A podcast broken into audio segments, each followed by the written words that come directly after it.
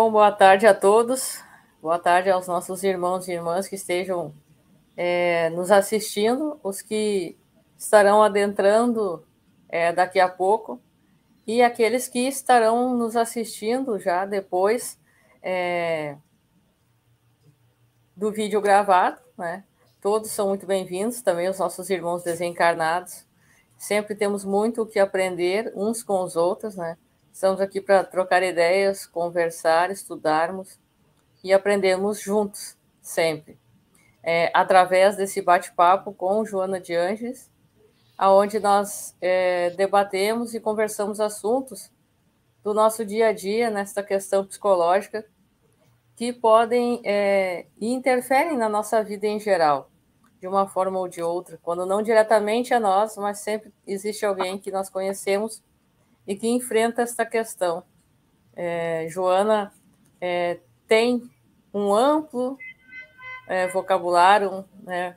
É, a sua literatura é muito grande, e embora muitas vezes possa, de certa forma, ter umas palavras meio complexas, vamos dizer assim, vale a pena, é, se preciso for recorrer ao, ao dicionário, é, vale a pena buscar, porque. Ó, boa tarde a todos. Ah, oi, Nelson, meu irmão. Ah, Maria Henriques. Boa noite, Maria Henriques. Boa noite. Aliás, boa já tarde. a deixa. Boa noite a todos. Boa noite, Anete. Boa noite, Débora. A Brasil está aqui reunidos mais uma vez nesse nosso bate-papo com Joana de Ângeles para trazer esse tema de hoje, tema importante, tema atual, principalmente buscar normalizar um pouco, tirar um pouco esse véu, essa coisa da doença e essa complexidade que às vezes nos distancia. A proposta aqui é a gente, de alguma forma, trazer para uma zona comum de entendimento para aquele que é bipolar, que está diagnosticado ou ainda não, e também para os familiares, como a Débora falou, que é importante como lidar com essa questão e principalmente aqui com a visão espírita, como é que a gente pode se debruçar mais ainda do que a ciência tradicional e compreender um pouco mais sobre esse tema e a importância dele. Desculpa, Débora, ter interrompido. Não, que isso. Estamos aí fazendo juntos esse bate-papo, tranquilo. Uh, mas antes de apresentar até mesmo a Janete, conversarmos um pouco mais com ela, é, é, aproveitando já essa, essa deixa, como se diz, eu vou pedir para ti, Nelson, vamos fazer diferente hoje, vamos pedir para ti fazer a nossa prece de abertura, porque se estamos aqui é pelo apoio da espiritualidade. Sem dúvida nenhuma, vamos lá. Então eu convido a todos, quem quiser, é claro, em conjunto comigo, fechando os olhos, aqui estamos reunidos, agradecendo primeiro a Deus Pai, agradecendo a Jesus, nosso amigo, nosso mestre guia. Agradecemos a toda a espiritualidade que nos cerca nesse instante e possamos aqui reunidos na vibração do Cristo buscar o seu aprendizado através da explanação de Joana de Ângeles. E nesse tema de hoje, tão importante, tão atual, que se faz tão presente na vida da sociedade, da humanidade como um todo. E assim pedimos autorização para dar início mais esse bate-papo com Joana de Ângeles. Que assim seja, graças a Deus. Sim, sim. Que assim seja. Bom, hoje nós estamos aqui, né, Nelson, com a nossa amiga Janete, a Zambuja. Janete é aqui de Porto Alegre, Rio Grande do Sul, né, Janete? E... Sim, sou de Porto Alegre, sou trabalhadora espírita, tem alguns livros editados pela Federação Espírita do Rio Grande do Sul, dois deles na área das emoções, as algemas emocionais da alma e Compaixão à Sementeira do Amor, e estou na assessoria da vice-presidente doutrinária da nossa Federação Espírita. Esse assunto psicológico, os estudos das obras de, de Joana de Ângeles, sempre me interessaram muito, desde a juventude, e buscamos sempre esse aprendizado, até porque são questões que nós vivenciamos no dia a dia. Infalivelmente, todas as famílias têm alguma situação é, ligada à necessidade de cura emocional, de transtornos psicológicos, psiquiátricos, e é preciso, então, nós trazermos estes assuntos para as nossas conversas com naturalidade, como bem nos colocou o Nelson, para que possamos entender um pouco mais e aliviar os nossos corações e principalmente daqueles que sofrem desta problemática. Então, é uma alegria estar aqui com vocês hoje. Gratidão pelo convite, prazer em conhecer o Nelson, a Débora já conhecia, já estivemos juntas, que possamos, nesta conversa simples e amiga, trazer algum alento, algum esclarecimento àqueles coraçõezinhos que nos ouvem no dia de hoje. É, o tema, pessoal, lembrando mais uma vez aqueles que estão entrando agora neste momento, é transtorno de bipolaridade. É, é celebrado, lembrada a data, melhor dizendo, como dia 30 de março, porque é a data de aniversário, a data do, do nascimento de Vincent Van Gogh, que também foi é, diagnosticado, se fosse hoje, seria diagnosticado, vamos dizer assim, com este transtorno. Sofria de, de uma grave depressão que culminou com o seu suicídio. E é um assunto de fundamental importância, não de preconceito, né? que a gente deixe isso muito claro, porque estima-se que cerca de 5% da população mundial tenha o diagnóstico dado, declarado ou não, de bipolaridade. Isso representam mais de 140, 150 milhões de pessoas. É muita coisa. A depressão se tornou a doença do século, não de hoje e porque não nos voltamos a nós, não olhamos, não encaramos a nós mesmos e que atropelamos as coisas, que isso vem se tornando cada vez mais problemático e, e uma sociedade cada vez mais doente, né? Então, é, passo a ti a palavra, Nelson. É, é, é, como você falou, são quase 150 milhões, né? Eu nem tinha feito essa conta, mas é interessante é quase o que um Brasil, né? São 200 milhões, não é isso? Se a gente for pensar. É aproximadamente isso, né? Podemos considerar isso são dados do ano passado. Então podemos considerar mais do que 150 milhões de pessoas. É verdade. Vou botar uma margem de erro aí, né? Mas é, é interessante porque, de alguma forma, é algo que ainda é pouco falado, eu acredito que é pouco falado, dei, a gente deu aqui, né, em conjunto, uma pesquisada aí sobre o tema, e, e, pouco abordado, pouco estudado ainda. Acho que se faz presente cada vez mais. Acho que temas como esse vão ser cada vez mais pauta para assuntos, para discussões, para rodas de conversa, de bate-papo. E principalmente o que, que a gente pode colaborar aqui com a doutrina espírita, com essa visão, com Joana de Ângeles, principalmente, se debruçando, mergulhando, indo mais profundo. E aí, quando a gente vai analisar essa questão da bipolaridade, a gente tem que entender que a bipolaridade é um transtorno de humor. O bi é de dois. A gente tem a euforia, que vai lá em cima, no topo da montanha, e a gente tem depois a depressão, que vai lá no fundo do poço, lá no buraco, lá, lá, lá, lá embaixo.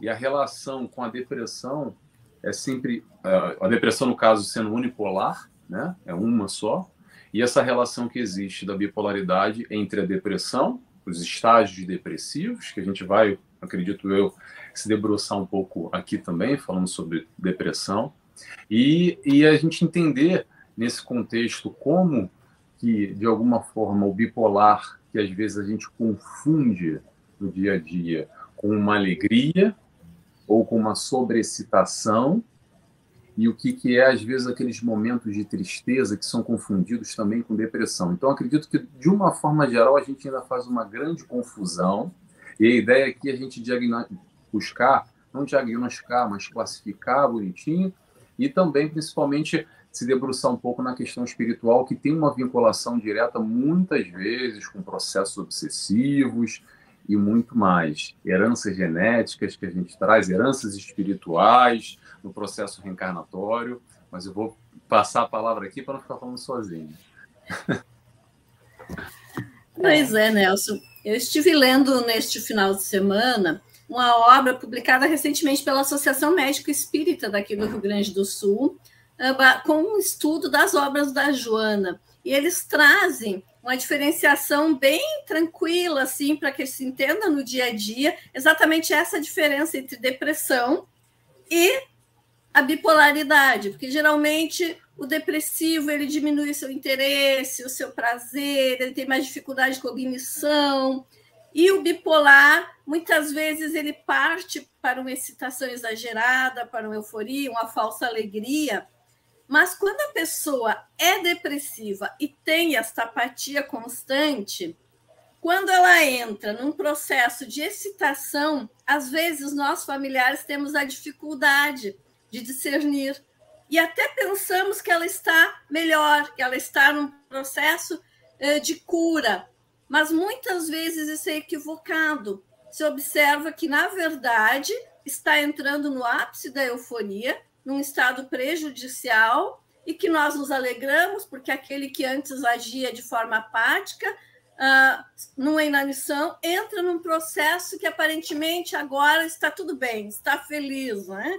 está conseguindo conviver, está conseguindo se expressar, principalmente para aqueles que têm o estágio mais mórbido da depressão. Então, nós temos esse primeiro ímpeto de nos alegrar, mas isso às vezes também é perigoso. E se aprende, na verdade, na prática, né? Infelizmente, quando o bipolar entra nesta falsa alegria, isso vai se levando a um estágio prejudicial a ele. Então, achei bem interessante essa separação que a Joana faz para que nós observemos né, o comportamento, porque é aquela coisa, nem 8 nem 80, né? Não queremos que fique deprimido, que fique triste, mas também se está superexcitado, há riscos e precisa o controle. E nós sabemos que este ajuste de medicação não é tão fácil assim. Muitas vezes o psiquiatra vai testando uma medicação, vai tentando ajustar na busca deste equilíbrio e não consegue tão facilmente. E nós, familiares, nos desesperamos, porque queremos que aquela pessoa esteja num nível de equilíbrio. E aí a Joana nos traz a, a psicologia de Jung, que nos diz que nós não podemos querer esse equilíbrio, essa tranquilidade tão instantaneamente, porque a sombra, né, toda aquela problemática que o espírito traz faz parte dele. E ele não vai vencer instantaneamente ou apenas pelo medicamento. Então, o processo é bem mais complexo. Temos bastante assunto. Vou passar a palavra um pouquinho, porque senão também falo demais. Janete é das minhas. Eu vi que a Janete é das minhas. Não se preocupa, Janete. Aqui a gente já está acostumada a... A gente veio mudo antes, né, Nelson? A gente já está acostumado. Sim, a gente tem gana de falar e vai lembrando. É, não, mas é, partindo nesse sentido, é, a doutrina espírita ela tem é, uma contribuição muito profunda nessa questão do tratamento, do auxílio. Né? Ela não vem isentar a utilização de medicamentos, não vai dispensar é, o auxílio e o benefício é, de um psiquiatra, de um psicólogo, é, dessa terapêutica, mas ela, ela vem colaborar muito na visão é, do eu interior, no que tange a tratar espírito pelo espírito e aí chegar ao corpo físico, interagindo como até mesmo o Manuel Filomeno traz né, nas suas obras, a medicina holística, porque vai tratar desde a causa, que a causa se encontra no espírito inicialmente, para chegar até aqui. Né? E, e aí a, a Joana, em, em, várias de suas obras, coloca, né? Nós somos somas de várias, é, vamos dizer assim, várias dores não tratadas, não trabalhadas. Né? É aquele não chora, é aquele não bota para fora, aguenta quieto, e por aí vai. Só que isso gera uma sobrecarga extremamente grave né? na pessoa. E aí é que vem este olhar da doutrina espírita, nos enxergando como espíritos, sim, passíveis de erros, que é, eu não tenho que, vamos dizer assim, me enterrar por um passado de tropeços, de que, como nos diz o Chico, né, embora ninguém possa voltar atrás é, e fazer um novo começo, os dias nós podemos começar de novo, fazer um novo fim. Então, esta, este olhar é, para nós mesmos, e aí eu chego em outra questão, né, que nós podemos trazer junto com Joana de Anjos nos dias atuais, que foi uma questão que foi trazida ao cinema e que fez um, é, um, uma, vamos dizer assim, deu um novo norte à medicina, e também essa questão psicológica e, por que não, espírita, que foi é, trazida através do, é, da, da, da, vida do Dr. Hunter Adams, né, colocado no filme Pat Adams, O Amor é Contagioso. E Joana vem trabalhar isso muito em todas as suas obras, o amor, questão do amor e sempre de uma é, de uma visão diferente, né? E ela chama muita atenção essa questão é, desse trabalhar das nossas dores. E quando negligenciado isso desde a infância, nos tornamos adultos cheios de tudo à nossa volta, mas perdidos, vazios ao mesmo tempo por dentro. Né? Exatamente, Débora. O que você falou sobre tratamento, já buscando aqui um pouco a referência da Janete, que ela falou também sobre medicamento, é importante a gente diferenciar os tipos de tratamento que podem colaborar nesse processo da bipolaridade. Primeiro medicamento não é para deixar de tomar medicamento. Se tem a doença no corpo físico, tem um transtorno e se manifesta de alguma forma, o medicamento pode auxiliar, sem dúvida alguma. E aí é um grande desafio para os médicos, principalmente para buscar essa tal regulação, como a Janete falou, porque normalmente se busca o estabilizante de humor, exatamente para controlar esses níveis de noradrenalina, de dopamina, de serotonina, que influenciam diretamente no comportamento, nesses altos e baixos graus da pessoa que está sofrendo com transtorno de bipolaridade. E a gente tem que ter uma atenção, a gente digo, é normal, é comum, é uma chamada de atenção, principalmente porque há muitas pessoas que chegam ao médico e às vezes por falta de conhecimento, falta de tato, ou talvez médicos que não estão direcionados especificamente para a bipolaridade, acabam infelizmente, por exemplo, receitando um antidepressivo. Só que o que acontece com o antidepressivo? Ele joga a pessoa lá para a euforia. Ou o contrário, um medicamento para baixar a euforia e joga a pessoa na depressão. Então, a busca do medicamentoso é exatamente controlar, atingir um nível de equilíbrio, nem muito para cima e nem muito para baixo. Então, é importante, principalmente, um médico especialista, de preferência, que já trabalha na área, que tem alguma experiência, algum aprofundar sobre essa questão da bipolaridade. Medicamento, número um. Número dois, agora acho que a parte que nos toca um pouco aqui eu acredito que é o mais importante, é a terapia. Que terapia é essa? A terapia do espírito. Porque a doença é do espírito, lembremos. Está aqui dentro, ok? Então a gente tem que, de alguma forma, buscar a causa, buscar a origem dessa questão.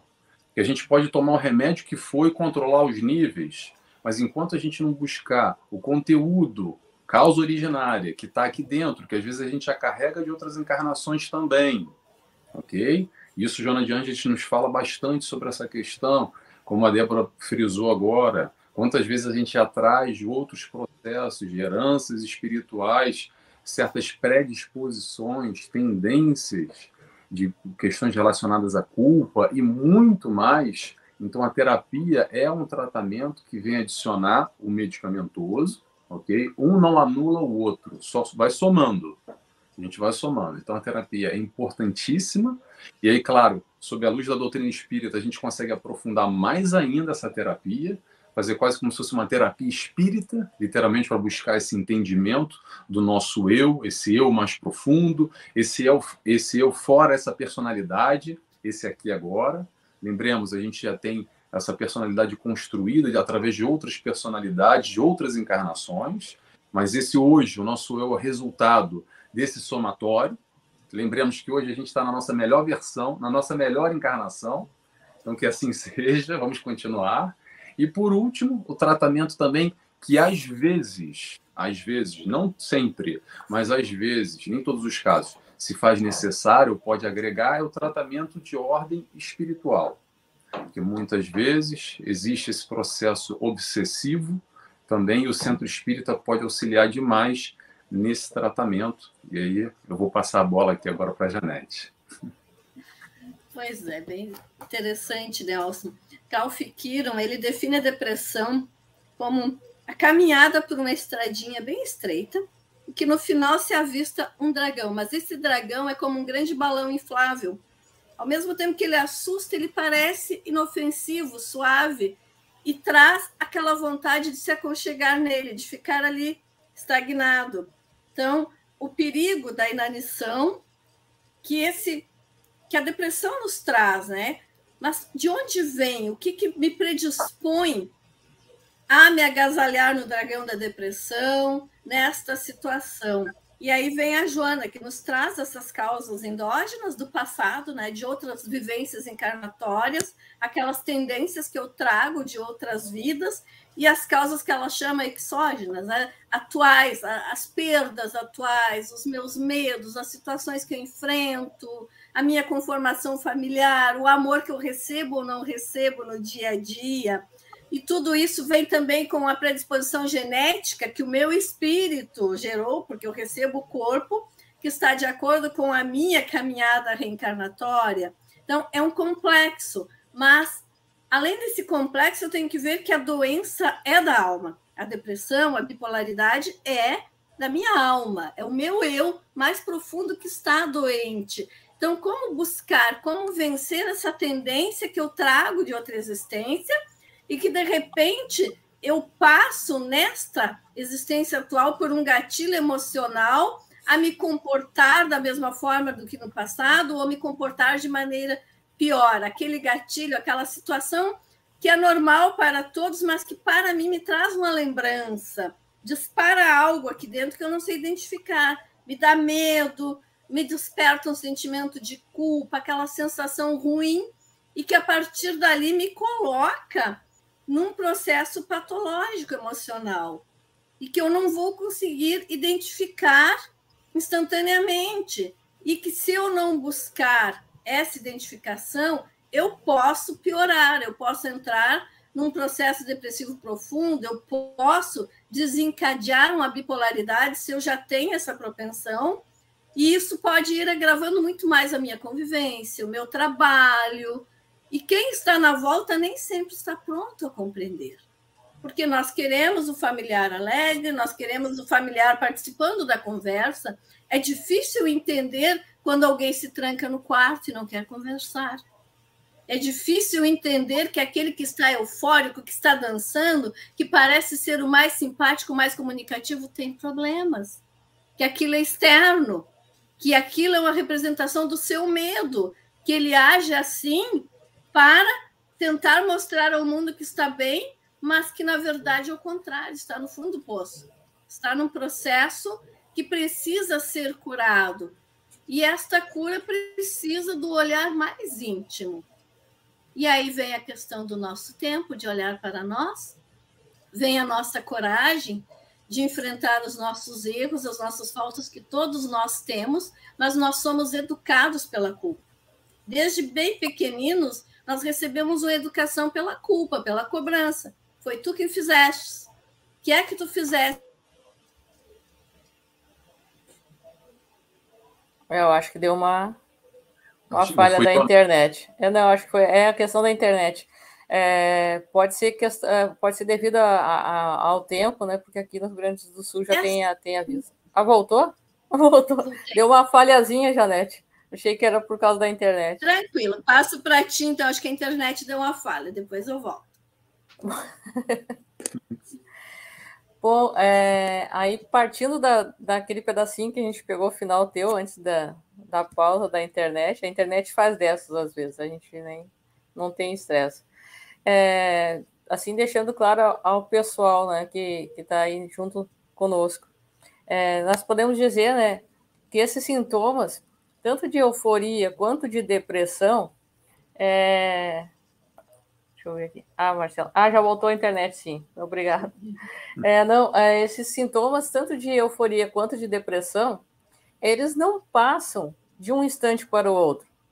Né? Até em depoimentos de pessoas que passam por isso e que, graças têm a sua coragem de fazer os seus vídeos, de postar na internet, de relatar o seu dia a dia, é, que isso é muito importante para auxiliar outras pessoas que têm medo é, do preconceito que existe ainda na sociedade. Então, esses vídeos relatando o seu dia a dia, como a, a doença ela, ela foi diagnosticada, porque não é um diagnóstico rápido. não é algo simples de acontecer, pode levar muitos anos para ser feito, né? É, esse tratamento de uma forma adequada, como o Nelson disse, como a Janete também colocou, né? Pela questão é, dos medicamentos serem acertados, né? Daqui a pouco a pessoa recebe um medicamento, ela fica lá no topo, mas é ao mesmo tempo isso é, é vamos dizer assim, é perigoso no intuito, no sentido de que é, a baixa também vem na mesma proporção. Né? Ela vive um 8 ou 80, né? ou ela está num extremo momento de felicidade, acima de tudo, ou ela vive o fundo do poço de forma constante. E esse constante o suicídio, podemos dizer, porque o fio que separa essa depressão profunda do suicídio, ele é muito sutil. E muitos casos, infelizmente, de suicídio decorrem disso, é, da não uh, resolução, de um não tratamento, de uma busca, mas de não, vamos dizer assim, daquele que grita, mas não é escutado. Então, a gente tem como sintomas, até se vocês me permitem, né, aqui a leitura, tem alguns sintomas que as pessoas podem né, pegar. É, sintomas de euforia, a sensação de extremo bem-estar, aceleração do pensamento e da fala, agitação e hiperatividade, diminuição da necessidade do sono, aumento da energia, diminuição da concentração, euforia ou irritabilidade, desinibição, impulsividade, é, ideias de grandiosidade, sensação de poder. E aí vem a outra fase, a fase contrária da depressão. É, alterações de apetite, perda ou ganho de peso, humor deprimido, que foi que vocês colocaram, a pessoa se tranca, tem, que, tem a tendência a ficar isolada do mundo, né? É fadiga ou perda de energia, apatia, perda de interesse ou prazer, pensamentos decorrentes de morte ou suicídio, agitação ou retardo psicomotor, sentimentos de culpa ou inutilidade, desânimo e cansaço mental, tendência ao isolamento social e familiar e ansiedade e irritabilidade. E nessa hora, aí, como a família se torna importante, as pessoas à volta, né? Sem este preconceito, porque a gente ouve muito, né?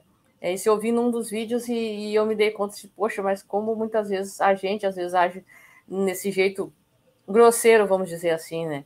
De a, a, conforme que a pessoa fala, daqui a pouco ela fala de um outro jeito, daí tu diz, para ofender a outra pessoa, assim, ah, tu é bipolar, tu é bipolar. E como isso é doloroso para aquele que realmente tem isso, né? É, é, essa questão agora, pegando o gancho final que você falou, Débora, dessa quase que banalização também que acontece nessa questão negativa mesmo assim, a depressão, vou falar sobre os dois, falar sobre a depressão e sobre a bipolaridade, que acontece muito. Ah, qualquer coisa na vida aconteceu, alguma coisa, depressão. Ah, tô deprimido. Peraí, calma. Será que é depressão ou será que é tristeza, é um momento ruim da vida? São os altos e baixos que todos nós temos. Ninguém vai ser feliz, alegre e contente o tempo inteiro. Há dias que faz sol, há dia que faz chuva e cai a internet da Janete também. Acontece. Hum todo dia é assim, amanhã vai estar um dia de sol bonito. Então, será que, para não cair nesse, nessa grande vala, nesse, nessa grande banalização de que tudo é, é depressão, às vezes são fases, são momentos, são períodos da vida que a gente está mais triste, mais para baixo, por uma razão que aconteceu, interna, externa. Então, vamos com calma analisar isso. Agora vamos falar um pouco sobre bipolaridade. É assim, fulano acordou de manhã feliz e contente super bem disposto, abriu a janela. Ah, hoje vai ser um dia maravilhoso. Deu meio-dia, ele está irritado, chateado, bravo. Ah, esse aí é bipolar. Não é possível. Poxa, como é que pode? Acordou agora às seis da manhã, meio-dia, já mudou. Calma, vamos analisar. Também no, no, nosso dia a dia tem as chateações, tem as dores de cabeça. Acontecem as questões que tiram do nosso prumo, do nosso equilíbrio. Então, nem tudo vai por aí. E aí que vem essa importância, como a Débora falou, ressaltando, do diagnóstico através desse. Com, o diagnóstico vai ser sempre realizado com um profissional de saúde adequado, ok? Saindo desse papo do café que tudo é bipolar e tudo é depressão. que tem ali, digamos assim, uma cartilha, foi um pouco que a Débora leu agora, que de alguma forma isso sendo persistente, de alguma forma isso sendo sistemático, esse tipo de comportamento na personalidade que se enquadra nesse perfil do transtorno, aí sim a pessoa vai ser diagnosticada e vai buscar o tratamento de acordo com a sua necessidade. Pois é, Nelson. A Joana usa uma expressão tristeza terapia para excesso de risos e aparências. Ou seja, nós precisamos daquela breve melancolia, daquele recolhimento para avaliarmos as nossas dores e num planeta de provas e expiações, espíritos imperfeitos, na caminhada, nós temos dores quase constantemente. Então, nós temos que ter essa introspecção, esse desaceleramento para analisarmos a nossa problemática e sairmos da aparência da felicidade radiante o tempo todo, porque nós não temos essa felicidade, nós não estamos sempre a mil, levando alegria para todos. E no mesmo compasso, nós temos que ter a empatia com quem está vivendo um momento de tristeza ou já está num processo depressivo, porque há diferença, a tristeza passageira necessária para a saúde das emoções, a depressão, que é mais profunda, ao bipolar, que ora está lá em cima, ora está lá embaixo. Então, nós temos que aprender a fazer essa suave diferença e termos empatia com as pessoas que estão nesse processo. E aí vem a diferença da simpatia, porque geralmente nós gostamos de ser simpáticos. Ah, eu sei a tua dor, mas tudo vai ficar bem amanhã, outro dia, Deus está contigo. Mas não é bem assim. Isso não é empatia, não é se colocar. E aí vem Freud também, que nos diz que não se tira o miserável da sua miséria, porque ele precisa daquele momento de tristeza, uma expressão mais arcaica que Freud traz nas suas obras, né? mas que também vem ao encontro, ou seja, eu tenho que respeitar aquele momento. Há ali uma dor. Não adianta dizer, olha, tudo passa, vai ficar tudo bem, eu já passei por isso, mas naquele momento aquele irmão está vivenciando uma dor real, seja em que nível for, ele precisa enfrentar essa dor. E essa é a nossa maior dificuldade. Enfrentar as nossas dores, as nossas limitações. Eu estou num processo depressivo, mas de onde vem isso? E acredito que a maioria de nós passa por processos depressivos e esconde ao longo da vida, porque tudo ainda é muito recente ainda temos medo de ir ao psicólogo, de ir ao psiquiatra, principalmente. Então, quantas vezes passamos por processos depressivos que se alargaram durante anos e superamos no muque, como vai dizer o brasileiro, né? Na coragem, mas temos essa força. Agora, se tem hoje a medicação, se tem as formas de tratamento, vamos buscar. E aquele familiar que vê que alguém está necessitado tem empatia. O que é empatia? Se colocar no lugar. Ou seja, há uma dor. Ele não está com a propensão que eu estou para sair, para ir trabalhar, para me reenergizar. Cada um sente o luto, a perda, os fracassos de uma forma. Então não adianta dizer, ah, eu passei por isso, eu venci. Amanhã é um novo dia, tu tens todas as condições, porque naquele momento o irmão está se sentindo efetivamente sem força, sem coragem. Então, o que ele precisa? O velho amor, o cuidado, o amor, o afeto, né, Débora? É verdade. Tu falando, eu, a gente, não, assim, passa filmes da, na cabeça da gente, né? A gente ouvindo assim, porque nós somos somatórios, vamos dizer assim, somos sobreviventes de nós mesmos é, temos um somatório e uma dificuldade, vamos falar, ah, né, como se diz, vamos falar a verdade, com usar essa expressão, né? É, nós temos ainda muita dificuldade em trabalhar essas perdas, né, em trabalhar esses, esses não, é, essas quedas que temos, e aí sim levantar e amadurecer e crescer espiritualmente diante disso, né? Então, aí nós vemos, né, essa terapêutica que, que a doutrina espírita vem junto trazer, porque uma coisa é o remédio que vai tratar o corpo, mas a causa, como né, já foi colocada, ela está no espírito. E o espírito, sendo auxiliado e tratado, vem o somatório, vem os dois juntos e faz aquela ponte, né? E aí nós conseguimos entender, né? O símbolo, a solidariedade tem este símbolo, né? As mãos dadas. Não é separadas, não é um para cada lado. É o problema é teu, a culpa é tua, tu que errou, te vira. É, eu já me levantei, então tu também pode. Nós não podemos nos comparar, por mais que a situação ou a, o fato seja o mesmo, a história por trás de cada um de nós é completamente diferente. Né? Então, a doutrina espírita, nesse sentido, né, ela vem como consolo, ela vem nos auxiliar nesta reforma íntima. O Evangelho, segundo o Espiritismo, vem nos auxiliar né, com a, a, as causas anteriores né, dos nossos problemas, as causas atuais, é, e vem nos, nos colocar, e não por acaso, né, lá no final do Evangelho segundo o Espiritismo, a importância, a eficácia da prece. Né? Então, uh, colocado ali como Deus, né? Deus está a uma oração de distância de nós. Né? A espiritualidade também. E aí a importância, né, Janete? A importância do evangelho no lar. A importância deste tratamento é, de uma mesa mediúnica, né? Não muitas das vezes, e junto com isso, não é que seja simplesmente uma causa obsessiva, mas junto com isso pode-se ter, sim, associado é, irmãos ali que estejam, vamos dizer assim, cobrando as feridas que eles sofreram, né? Não vamos dizer inimigos, né? Né? Uh, cobrando as feridas que sofreram, porque não existe, né? Somos todos vítimas uns dos outros nessa hora. E e este auxílio, porque muitas vezes a nossa frequência se torna tão baixa que somos nós que vibramos muitas vezes com outros afins deste. E se nós buscarmos este auxílio que está sempre aberto. A Casa Espírita está sempre aberta. Na internet também, o atendimento fraterno, é, este apoio. Então, o CVV também tem né, seu, sua contribuição muito de forma efetiva. É, e aí também tem a questão, né, Nelson, do apoio de, de vários psicólogos através da internet, também principalmente agora na questão da pandemia entrou isto, né, de uma forma muito mais é, percebida é, para auxiliar as pessoas.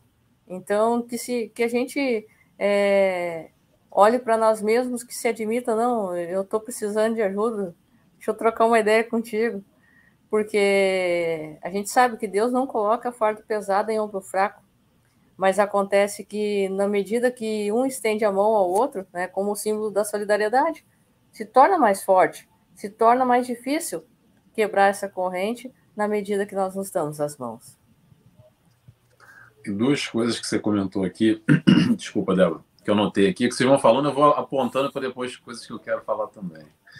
É, comparação. Interessante isso que a Débora falou de comparação, porque a gente tem essa mania, esse hábito de ficar se comparando. Ah, eu vou me comparar com a Débora, que a Janete vai se comparar comigo, eu também vou me comparar. A gente fica se regulando pelo outro. Mas sabe qual é a melhor comparação? É a gente com nós mesmos. É amanhã a gente está melhor do que hoje. É isso que importa. E foca em Jesus. Essa é a meta. O resto somos todos irmãos de caminhada, espíritos imperfeitos, doentes. Eu sempre falo isso e repito: doentes. Jesus veio para os doentes. Hoje a gente está falando sobre esse transtorno da bipolaridade, mas todos nós, de alguma forma, mais acentuada, menos acentuada, temos algum tipo de deficiência. Então, somos irmãos de caminhada, necessitando ainda aprender, evoluir e passar provas, expiações, e é por isso que a gente está aqui.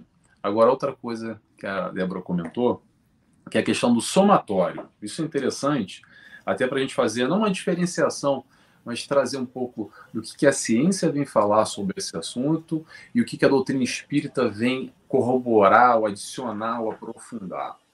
O que a ciência vem nos trazer sobre esse assunto, basicamente, ou uma das vertentes, é a questão genética que a mais probabilidade, a mais propensão daquele que tem familiares diretos ou indiretos, às vezes é um avô, ou o pai e a mãe, de também desenvolver a bipolaridade. Muito bem. Isso em números já estatístico comprovado. Então, a academia, a ciência se debruça sobre isso, que é de grande valia. E aí, Joana de Ângeles vem fazer o seguinte: vem acrescentar a questão da herança espiritual que é isso que a Débora falou agora, que é o somatório. Porque vamos lembrar, No planejamento reencarnatório, a gente tem três vertentes que são quase como uma estrutura base ali, o tronco da árvore, para o nosso desenvolvimento, para essa nossa encarnação. Um é o meio aonde a gente encarna, que é selecionado a dedo, ninguém para no Brasil, ou em Portugal, ou na China, ou na África, por um acaso, que vai dar melhores ou piores, mais fáceis ou mais difíceis, condições para a gente desenvolver e passar pelas trás provas, expiações daquilo que a gente necessita nesse momento, nessa encarnação. Aí a gente passa para a questão genética, isso é interessantíssimo, principalmente o que Joana nos traz, que nós aqui hoje imprimimos nesse corpo físico, e especificamente falando sobre doença, falando sobre transtorno de bipolaridade, a gente imprime no corpo físico o nosso espírito doente questões que a gente traz lá de trás. E é o terceiro ponto que é exatamente esse: a herança espiritual. O que, que a gente traz? O que nós fomos? A gente traz coisas boas, mas também coisas ruins. Porque a gente não é só bonzinho, a gente não é só malzinho. A gente tem virtudes adquiridas, mas a gente tem tendências também para um outro lado não tão legal. Então a gente tem, só voltando aqui, porque eu acabei falando tudo, não pontuei os três. A gente tem o meio, a gente tem a genética e a herança espiritual. Voltando à genética, que eu esqueci de falar uma coisa. Não é à toa, não é por acaso que a gente encarna numa genética, num meio familiar, onde já existe uma predisposição, até porque, lembrando, nós somos espíritos afins, e de alguma forma esse relacionamento que a gente já tem com a nossa mãe, com o nosso pai, com o nosso avô, muitas vezes já é, é decorrência de uma caminhada durante outras encarnações. Então, às vezes, o nosso pai, a nossa mãe de hoje, já somos amigos e, e companheiros de jornada, na positiva ou na negativa, enfim, vamos deixar isso em aberto, de grande, de longa data. Então, isso que é importante, que eu acredito que Joana Diante nos traz, a questão da herança espiritual.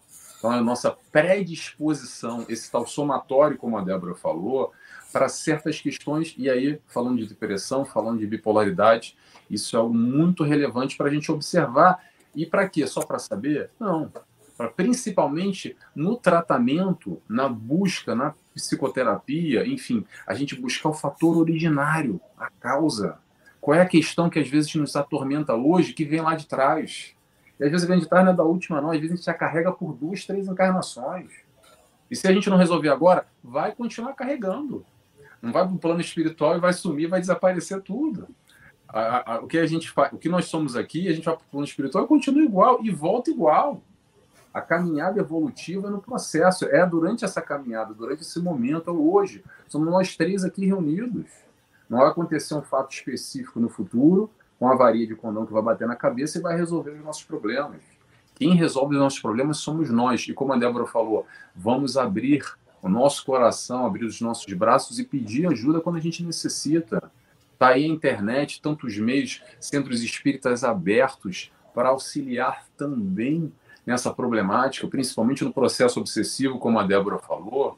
Então, a gente tem muito, hoje, a gente tem cada vez mais um aumento do número dessa dificuldade, dessa problemática, mas também, por outro lado, a gente tem diversos meios de auxílio que podem colaborar nesse tratamento, nesse processo, frente às nossas complicações, às nossas doenças. Pois é, Nelson, pegando um gancho com esse aumento de números de patologias psicológicas, eu lembrei de um mencionamento de Sérgio Lopes, psiquiatra aqui do Rio Grande do Sul, em que Sérgio diz que é justamente porque nós estamos entrando já na era de regeneração que se acentuam os problemas e o cuidado com esses problemas psicológicos. Ou seja, antes nós nos preocupava muito mais com o cuidado ao corpo, com a preservação da vida. Hoje, já entrando numa era de regeneração, é claro que num trânsito ainda milenar, que não é de um dia para o outro, nós nos voltamos para a cura do espírito. Então, essas doenças saltam muito mais aos olhos, são cada vez mais comuns, porque nós estamos nos permitindo esse tratamento, porque nós estamos nos convencendo de que necessitamos curar o nosso espírito e porque precisamos nos regenerar para finalmente trilharmos essa nova era todos juntos. Então, vejam a amplitude desse processo e vem Joana com décadas de estudo na espiritualidade nos trazendo todas essas obras, esses assuntos que às vezes nós achamos de dificuldade para estudar, mas que são comuns do nosso dia a dia, que são da nossa essência, que tocam nos nossos medos, naquelas coisinhas mais corriqueiras, aquelas antipatias, aquelas pequenas fobias, aquelas coisas que nós não curamos no nosso comportamento e que vão contaminando as nossas relações. Então, tudo isso está sendo permitido, ocorrendo, para que nós busquemos esta cura, agora com naturalidade e com esse direito de nos curarmos pela psicologia, pela psiquiatria, mas também já com a terceira revelação, ou seja, com a doutrina espírita, com essa noção ampla de que eu sou espírito, de que esta não é a única existência, de que eu sou aqui uma persona investido no uma personalidade, mas que eu já vivenciei outras personalidades, das quais eu trago ainda muitas coisas não resolvidas, e que isso me prejudica no relacionamento cotidiano, dentro da minha casa, do meu trabalho, na rua, até mesmo na casa espírita, porque não somos perfeitos, porque nos desentendemos, nos desajustamos, não nos respeitamos. E estamos nesse processo em que precisamos apaziguar as nossas emoções para viver bem, para vivermos em paz, a paz que o Cristo nos deixou. Seja, misericordiosos aqueles que são pacificadores, mas essa paz começa aqui dentro, no momento em que eu pacifico a minha emoção. É a partir da minha emoção que eu vou transformar os meus sentimentos e a partir daí ter boas atitudes e enfim me transformar no homem de bem. Então, vejo que processo grandioso nos é proporcionado agora vivenciar, especialmente nesta época em que estamos encarnados, e a nossa responsabilidade de amparar, de resgatar todos esses irmãos que têm problemas mais graves nesta área afetiva, comportamental, emocional, né? para curar as suas chagas e finalmente vivermos de uma maneira mais equilibrada e encontrarmos essa tal felicidade que nós buscamos, não na euforia, não na doença, não na agressão, mas curando cada feridinha que está lá dentro. Só que a cura nós sabemos que passa pela cicatrização, né? E às vezes nós mexemos na casquinha antes do tempo, sangra de novo. Então, é aquele teste né, diário até a redenção das nossas emoções, até ficarmos efetivamente bem. Então, assim funciona com a depressão, com o transtorno bipolar, não é de um dia para o outro a cura, né? Muita psicoterapia, às vezes muito tratamento, muita prece, evangelho no lar e, acima de tudo, muita vontade de vencer esta problemática. É, e até essa questão de Joana, né? Quando agora tu falou, né? Aí me lembrei da questão que Paulo, né? Paulo de Tarso, né? Fala, segunda Coríntios, né? É, aquele trecho pequenininho dele, mas que ele, vamos dizer assim, parece que, que já tinha contato naquela época com Joana, vamos dizer assim, né? Pela sua colocação, né? Quando ele diz, né? E para que para que não me ensoberbecesse com a grandeza das revelações, foi-me posto um espinho na carne, mensageiro de Satanás, para me esbofetear, a fim de que não me exaltasse. Por causa disso, três vezes pedi ao Senhor que o afastasse de mim. Então ele me disse: A minha graça te basta, porque o poder se aperfeiçoa na fraqueza. De boa vontade, pois, mas me gloriarei nas fraquezas, para que sobre mim repousasse o poder de Cristo. Então, é, essa passagem de Paulo, ela, ela entra diretamente com a psicologia de Joana. Por que, que eu digo isso? É, se a gente for observar a, aquele filme lindo do Divaldo, Mensageiro da Paz, quando ele tenta, no, no filme é mostrada aquela cena que ele vai se suicidar, induzido pelo espírito, né? É, a, a, cometer o suicídio, o espírito que ele havia anos, muitos é, séculos atrás também, né, induzido ao suicídio, por isso se dizia seu, é, seu algoz, seu inimigo espiritual. é, ele vai para se jogar, ele tem o amparo, então até o último instante nós somos amparados, é, é, que nós nos fechamos a nossa dor e não ouvimos o amparo espiritual muitas vezes, né? Mas ele está ali. E, e aí quando o Givaldo, então questiona a Joana, né? Ah, mas, ah, mas como, né? Ela disse, não, foi tu que baixou o teu padrão e entrou na sintonia dele. Ele não pode chegar na tua sintonia, mas se tu baixar a tua, tu entra na frequência dele. E aí ela explica, né? O nosso maior desafio, o nosso maior é, detalhe somos nós mesmos. É esse enfrentamento né, das coisas, né? É, se a gente for ver, né, a pessoa, a gente tem a, a também a, aquela, aquela parte comum de é, nos compararmos com o que nós vemos na televisão. Aí nós vemos um artista rindo o tempo inteiro, que nós admiramos ele. Nossa, eu queria ser aquela artista. Ela tem um marido bonito, ela financeiramente ela tem tudo, a casa dela é maravilhosa, ela viaja o tempo inteiro, os filhos dela, né, também são lindos. E aí a gente toma aquilo por ideal. E se dói e se culpa porque nós não temos aquela realidade e não chegamos a alcançar aquilo. E aí nós esquecemos o que tem por trás dessas pessoas, né? que aquele corpo, vamos dizer assim, modelado e magro, muitas vezes vem à base de medicamentos, de uma depressão que a pessoa esconde, como né, vocês colocaram, que não pode dizer que é depressivo. E aí nós entramos na questão é, do ator Robin Williams. Filmes maravilhosos que nos, chama, nos chamavam sempre a refletir sobre a vida, muitos que nos faziam rir, mesmo se a gente tivesse triste, a gente ria pela é, genialidade, vamos dizer assim, com que ele exercia a profissão, mas que ao mesmo tempo é, escondia, mascarava uma depressão extrema e grave que ele tinha, que o levou ao suicídio. Né? Então, é, nós temos que fechar muitas vezes os nossos olhos do corpo e olhar para a nossa alma para olhar para aquele que está conosco, né? E parar de, de, de, chamar, vamos dizer assim, eu quero ir à casa espírita para me livrar daquele meu inimigo. Né? Então, o que, que Paulo diz? Há três vezes eu pedi ao Senhor que me tirasse esse espinho e não foi tirado. Né? Nós pedimos isso para tirar essa dor de nós, arrancá-la a qualquer custo.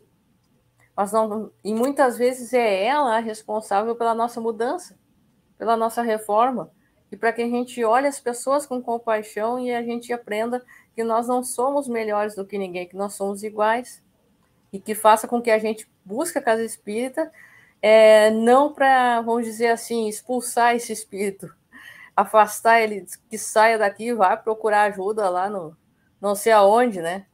Não, é, para que eu possa, através do amor, envolver ele. E é o que Divaldo faz com este mesmo irmão que tentou levar ele ao suicídio. Foi o amor que venceu aquela dor. Ele não passou a amar ele ali, mas ele passou a parar de persegui-lo. Porque o amor né, é aquela água mole em pedra dura. Né? Então não há libertação sem perdão. Né? Sem o alto perdão, é, em todas as obras, Joana trabalha muito essa questão do perdão, do alto perdão, trabalha essa questão da ansiedade, né? Porque é, se nós tivéssemos 20, uh, 24, já não bastam, 48 e muito mais no nosso dia de horas, é, nós viveríamos correndo o tempo inteiro e não viveríamos tudo, porque nós não conseguíamos saborear o que vivemos e amar os que estão conosco. Débora, você falou uma coisa aqui que eu estava lendo e resgatei aqui. Você falou sobre frequência vibratória, sobre essa questão das conexões espirituais. Eu estava lendo aqui esse livro da Joana agora. Antes de a gente começar, o Entrega-te a Deus. Ah. Se vocês conseguem ver daí, conseguem. Sim, já li ele. Uhum. Eu vou um trechinho aqui, que é o capítulo 22, A Tragédia da Depressão. Vamos lá. Herdando as suas ações anteriores, positivas e negativas, quando há predominância das prejudiciais, o espírito renasce com as tendências funestas para a depressão, bem como para todos e quaisquer problemas na área da saúde, ou quando são nobres, enriquecido de valores que o tornam saudáveis. Eis porque se torna indispensável a vivência das atitudes espirituais elevadas, que estimulem pelo pensamento o cérebro à manutenção das monoaminas responsáveis pela harmonia e bem-estar emocional, a serotonina, a noradrenalina, a dopamina. E aí, é interessante porque a gente está falando, como você falou, da frequência. E a gente está sempre se conectando. Conectando para o bem, se conectando para o mal. E isso é o nosso livre-arbítrio, é a nossa responsabilidade com o que, que a gente está sintonizando. Independente daquele barulho que a gente arrumou lá na encarnação passada com alguém, e esse irmão hoje está nos cobrando através de um processo obsessivo, correndo atrás, querendo fazer vingança com as próprias mãos, é, receber aquilo que ele foi lesado, de alguma forma, cabe a nós termos esse, é, essa, essa, essa não vou dizer perspectiva, esse controle independente daquilo que aconteceu deixou de acontecer. É claro que a Casa Espírita vai poder sempre nos ajudar nesse processo, em tratamentos de, de, de desobsessão, com passe mediúnico. Esse irmão, espírito desencarnado que está cobrando, pode chegar a ser atendido numa mesa mediúnica, num ambiente fechado, e o doutrinador vai poder esclarecer ele. É, o tratamento através dos passes também, específicos. Mas o mais importante, essa questão da faixa vibratória. Porque se de alguma forma a gente está conectado com uma faixa vibratória não tão legal, é claro, é natural que a gente vai estar tá conect se conectando à espiritualidade naquele padrão. E isso depende de quem? Depende de nós. Depende do nosso esforço. Depende da nossa busca. Porque, vamos lá, posso falar de mim. Débora e Janete, cada um responde por si e quem está nos assistindo também. Agora ao vivo ou mais na frente isso gravado. É ótimo que fica gravado, às vezes as pessoas assistem depois de seis meses e falam como se fosse agora. Nem lembro, falam, ah, você falou isso. Eu falei, poxa, nem lembro, já faz tanto tempo. Mas, pá, vamos fazer um exercício rápido aqui.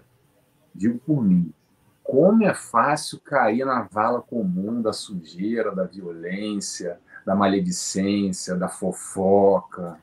Como é difícil para mim pegar um livro de Joana diante de um capítulo. Esse aqui que eu falei tem quatro páginas. Parece que eu fiquei dez horas para ler isso. Porque tem que fazer um esforço para se conectar com esse tipo de vibração elevada. Mas, gente, cedo ou tarde a gente está nessa direção. Cabe a nós dar uma passada maior ou menor. Ficar na, na, no, no banho-maria, digamos assim, ficar na vibração baixa, no, no, no mimimi do povão, de que, ah, não, qual o problema agora? Qual é o, o disse me disse, ah, fulana foi traída com ciclano, ah, não, mas tá tendo a briga ali. A gente ficou opinando, comentando, multiplicando, compartilhando, entrando nessa sujeira, literalmente, espiritualmente falando, veja dessa maneira. É uma coisa densa, é, é, é, fétida, não é legal, não vai nos auxiliar em nada na nossa vida, na nossa caminhada espiritual. E automaticamente a gente vai se conectar também com espíritos que não têm uma faixa vibratória tão legal. Infelizmente, nós hoje, encarnados ou desencarnados, a questão da vibração é o nosso pensamento, é o que a gente vibra, são as nossas escolhas. E aí, fomos, só para fechar agora, como a Débora falou, que aí a gente vai lá na casa espírita, como é que é? Me livrar do inimigo. Aí eu vou lá para ver se dá uma limpeza lá, me tira aqui esse espírito obsessor e ai, vai resolver minha vida vai resolver nada. Sabe por quê? A gente vai sair vai se sujar de novo. Vai continuar pensando, se envolvendo, vibrando negativo de novo. Então a gente pode até, entre aspas, se livrar. Tô brincando, tá, gente? Se livrar desse inimigo. Mas o que a gente vai fazer? Vai arrumar outro. Porque a nossa faixa vibratória, o nosso pensamento vai continuar igual. Então, é o suja limpa, limpa suja. A gente entra no, faz o tratamento, aí passa lá alguns meses fazendo um tratamento desobsessivo, o irmão é atendido numa mesa mediúnica, a, a limpeza dos centros de força, os chakras, enfim, como cada um queira chamar, é, é a, a toda uma mudança de é, é, naquele instante, pelo menos, está assistindo uma palestra, fazendo um evangelho, olhando um livro que foi ali, faz parte do tratamento espiritual. Aí acabou aquilo, parece que assim, ah, nunca mais vou ter problema nenhum. Se a gente não mudar a nossa faixa vibratória, ou essa frequência, como a Débora falou, a gente vai continuar se sujando, se conectando com questões não tão legais. Então é importante a gente ter essa visão de responsabilidade. Responsabilidade pelo quê, Nelson? Pela nossa felicidade. No fundo, é disso que a gente está falando. Os transtornos de depressão, de bipolaridade, seja como for, são doenças do nosso espírito. E a doença do nosso espírito pode ser tratada com o nosso esforço, através da nossa busca para a luz, para a direção que Jesus nos ensinou. E foi isso que ele veio fazer aqui: foi nos ensinar o caminho. Cabe a nós trilharmos ou não trilharmos. O desvio desse caminho que provoca tanta dor e tanto sofrimento. Quando a gente consegue se conectar com a luz, com o alto, com Jesus, o caminho é reto, direto, sem dor, sem turbulência, sem vacilação. Esse é o desafio para todos nós. Que nós estamos buscando.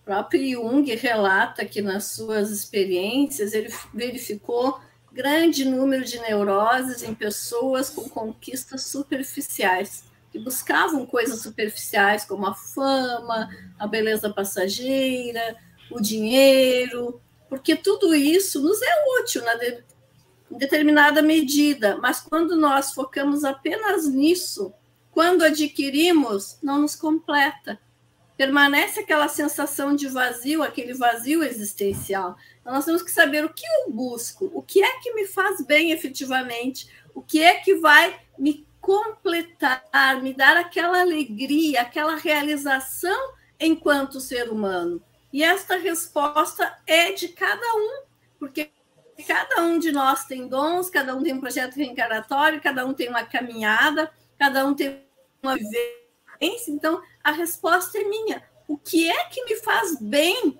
efetivamente, espiritualmente? Aquilo que dá alegria para minha alma, que me dá satisfação, que me dá a sensação do dever cumprido enquanto espírito imortal. É isto que eu devo buscar. E não precisa ter riqueza, não precisa ter o luxo, a aparência exuberante, precisa ter o equilíbrio, a boa vontade, porque como já falamos, nós somos imperfeitos, nós teremos problemas, mas é o esforço que vai nos levar a superar estas mazelas. E tudo se aprende. Calvin nos diz que até mesmo a bondade se aprende. Nós nos vitimizamos muito. Eu não sou capaz, eu não tive isto, eu não tive aquilo, eu não tive base, a minha família não me amparou. Então, nós estamos sempre nos desculpando. Mas tudo se aprende até mesmo a bondade, até mesmo a ter mais força, a ter mais ânimo. Todas as conquistas estão ao nosso dispor. Nós temos uma capacidade infinitamente grande, mas é acionada com a nossa confiança, com a nossa boa vontade, com um bom desempenho moral enquanto ser humano, com o uso da ética, das boas escolhas. Então, tudo isto nos leva ao caminho da felicidade relativa aqui na Terra. E que felicidade é esta? Aquilo que nos faz bem. Pode ser olhar um campo florido, pode ser estar conversando com um amigo querido, aquela fala que me nutre, que me agasalha, aquela presença espiritual que está ao meu lado, que me traz paz. Aquele trabalho que eu faço e entrego ao mundo com boa vontade, por mais pequenino que seja, pode ser uma costura, pode ser uma panela de comida que eu faço com boa vontade, pode ser um livro que eu escrevi, uma aula que eu estou ministrando, um paciente que eu estou cuidando, e assim por diante. Onde eu estou, se eu fizer com amor, isso vai acalmar o meu espírito. Mas quando nós espelhamos a nossa felicidade no nosso próximo, nós sempre seremos insatisfeitos. Haverá sempre alguém que vai aparentar ter mais do que nós, que vai aparentar estar melhor, mas não nos coloquemos na veste do outro, porque todos têm as suas dores, todos têm os seus tormentos. Fiquemos com os nossos e nos empenhemos em resolver, para que possamos, afinal, estabilizar as nossas emoções, não termos mais esses transtornos de humor, de bipolaridade e termos assim uma convivência mais equilibrada, uma convivência espontânea, porque aquilo que é natural para pessoas saudáveis, conversar, estar num lugar, entrar, dar bom dia, dar boa tarde, dizer muito prazer, para quem tem problemas emocionais, às vezes é como mover uma montanha. O simples fato de estar diante de outro, de ter que encarar outra pessoa, de olhar nos olhos, de ter que falar alguma coisa, apavora. Então, busquemos esta naturalidade nas relações. Mas, para isso, nós temos que nos convencer que somos todos irmãos, que somos todos filhos de Deus e que, como tal, temos dentro de nós essa luz, porque luz, Deus é luz e a luz está em todo lugar. Então, a luz está dentro de nós e é essa luz que vai transbordar nas nossas boas ações acreditando em nós, acreditando nos outros seres humanos, acreditando no amanhã. Chega de sofrimento, chega de desculpismo, de coitadismo, chega de culpa, chega de remorso, chega de mágoa, porque quem não perdoa carrega um trem dentro de si. Aquilo vai pesando. Então, dificulta estar saudável nas suas emoções quando nós carregamos muita mágoa, muito rancor, muita dor aqui dentro. Então, tudo é um processo de alívio íntimo constantemente. É verdade, Janete. Até aqui colocando novamente, ó, a Maria Henriques colocou: para muitos, dificilmente o equilíbrio na sociedade cheia de solicitações. É, nós vivemos uma sociedade completamente carente de amparo, carente de solidariedade, mas ao mesmo tempo, é, é, vamos dizer assim, cheia de cobranças, cheia de, de dedos apontados. E aí, Jung também né, puxava aquela questão que a ciência sem a religião é cega. Mas a religião sem a ciência também é cega. E a doutrina espírita ela é uma ciência, uma filosofia e uma religião. Né? É, Para pegar de uma forma completa né, os nossos aspectos. E, e aí nós vemos é, um dos livros da Joana, é, eu comecei a ler um tempo atrás, e tem algumas páginas que eu tenho por terminar. Por quê? Porque ela mexe nas feridas. E não é fácil. Eu até comentei quando foi, e foi quando nós fizemos o primeiro bate-papo, né, Nelson? O autodescobrimento. E ele trabalha essa questão. Né? Então, uh, eu trago as minhas bagagens das outras encarnações. Graças a Deus eu tenho o véu do esquecimento. Né? E, e aí, nesta aqui, daqui a pouco, a, a minha família não é estruturada exatamente, vamos dizer assim, assim, como seria a família que eu coloquei nos meus sonhos aqui na minha cabeça, vamos dizer assim. E aí, é, aquele amparo, aquele apoio, aquele entendimento é, de determinada questão não veio, é, seja através de um pai ou através de uma mãe. E aí já soma uma carência, uma deficiência aqui. Então, nem vou olhar lá para trás, nas outras, procurar mexer em outras encarnações, olhando só a fase atual, esta encarnação atual.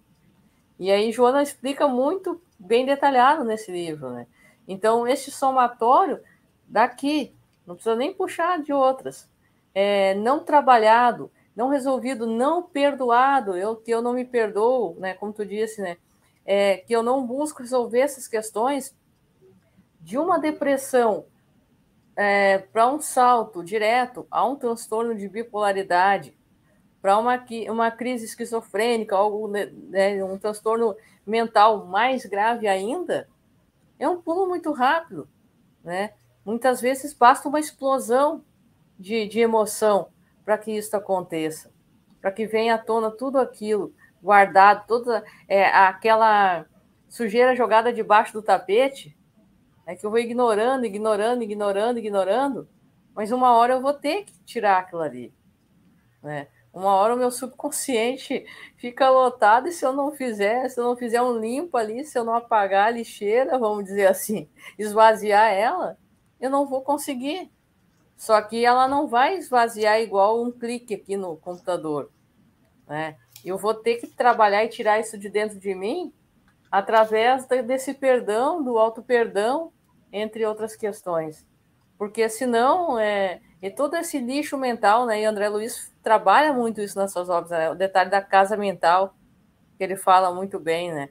Tudo isso trabalhado de uma maneira errada vai jogar para quem? Para o meu perispírito, né? Porque se o meu espírito não tem uma onde jogar, ele vai mandar para o outro, vamos dizer assim, passando adiante, né? E o meu perispírito, se ele é o molde do meu espírito, entre né, falando de uma maneira mais simples, ele vai jogar para o meu corpo físico. E aí vem aquela questão: ah, coitada, ajudava tantas pessoas, agora ela está ali sofrendo com um câncer. Olha só, está passando por tal questão. Né? Então, é, quanto tempo é, nós vamos perder fechando os nossos olhos? Né? E aí eu volto à questão do Dr. Hunter Adams, né? quando se internou voluntariamente numa clínica psiquiátrica né? para se tratar de uma depressão muito grave. Ele não chegou nessa questão do amor terapia, vamos dizer assim, que Joana também trabalha muito nas suas obras, é, por acaso, para tratar a medicina de uma forma mais humana. Foi é, é percebendo, né, como narra no próprio filme, né? O que, que nós vemos aqui? São só cinco dedos? Então a gente não está vendo nada na verdade, né? Então a doutrina espírita é uma ciência, filosofia e religião. Né? E o que, que Jesus dizia? Que ninguém vai ao Pai a não ser por mim. E aí nós temos o espírito de forma completa. Né? Nós temos o ser integral, que também é outra coisa que, que Joana trabalha, né? A pessoa de uma forma completa, né? Eu não posso simplesmente é, olhar o meu corpo físico do hoje, mas eu, eu sou um somatório de existências e analisada por hoje, eu posso modificar o amanhã, eu posso não curar esta doença no hoje, porque a bipolaridade ela é algo que vai ser administrado com medicamentos por, por toda a sua encarnação, né? Mas a, a terapêutica espírita ela, ela é fundamental para esse equilíbrio, para um convívio social harmonioso e saudável, mas a gente não pode é, tirar esse, esses dois braços, vamos dizer assim, tirar esse apoio, porque uma casa sem sustentação seria se a gente ignorar completamente ou o medicamento ou a base espiritual. Tem uma. Pegando o gancho que você falou, Débora, sobre, sobre a sujeira que a gente bota lá debaixo do tapete. Tem uma sujeira que a gente coloca que Joana fala bastante nessa questão da depressão e que a Janete colocou, até notei aqui, chega de culpa, é a história da culpa que a gente bota lá para debaixo do tapete e aí carrega encarnação pós encarnação. Porque de algum, em algum momento, de alguma forma, no passado ou até hoje, a gente não se perdoa, a gente não se aceita. Espírito falho, errante, imperfeito que somos. Sim, a gente erra. A gente errou no passado. A gente erra hoje, a gente vai errar amanhã. Claro que estamos buscando errar cada vez menos mas a partir do momento que a gente não aceita o nosso erro e a gente fica se culpando, se martirizando, dando chicotada nas costas, e a gente carrega, e muitos dos processos de depressão são derivados exatamente dessa culpa interiorizada, encarnações passadas, e a gente já nasce com uma predisposição a esse caminho através da depressão, por esse desencontro conosco mesmo por essa, essa falta de encontro, dessa busca do nosso eu. E aí, Joana de Anjos vem toda nos ensinar, nos auxiliar nessa caminhada para esse autoconhecimento, para a gente entender as nossas fragilidades, os nossos medos, reconhecer os nossos pontos fracos. Basicamente, era a gente vai lá, a Joana de Anjos pega, nos dá uma vassoura e fala: ó, levanta o tapete aí. Dá uma levantadinha. Vamos buscar alguma coisa lá. Bota a vassoura embaixo e puxa uma aqui. Vamos buscar resolver essa sujeira, esse problema. Esse tapete somos nós. E a sujeira que está aqui dentro.